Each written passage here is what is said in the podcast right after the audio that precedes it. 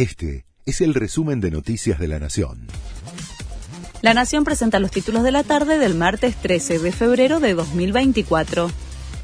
Milei aún no se va a reunir con Mauricio Macri, pero quiere sellar un acuerdo parlamentario. El presidente pretende conformar un interbloque con el macrismo para forzar una polarización, pero no prevé por ahora modificaciones en el gabinete. Tras su llegada al país, define al sucesor en la ANSES, entre otros nombramientos pendientes. Diez vicegobernadores duros contra Milei.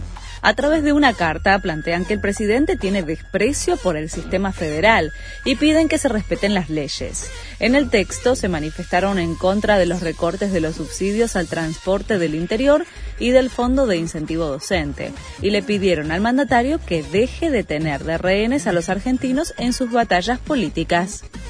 Sigue el alerta por crecidas del río de la Plata. El Servicio de Hidrografía Naval advierte que podría alcanzar una altura de 3 metros 40 centímetros. También se registran valores por encima de la media en la costa bonaerense, entre Mar del Plata y San Clemente del Tuyú. Buenos Aires será la sede de la final de la Copa Libertadores. Será la primera vez que la Argentina se convierta en el escenario final de ese torneo desde que se determinó el actual formato de partido único en 2019 el estadio de River es el que más chances tiene de recibir a los dos mejores equipos del campeonato. Murió Gabriela Pando, jugadora de hockey que se destacó con las Leonas en los años 90.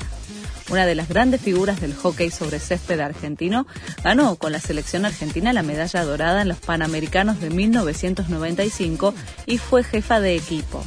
La noticia fue confirmada por la Confederación Argentina de Hockey a través de sus redes sociales. Este fue el resumen de Noticias de la Nación.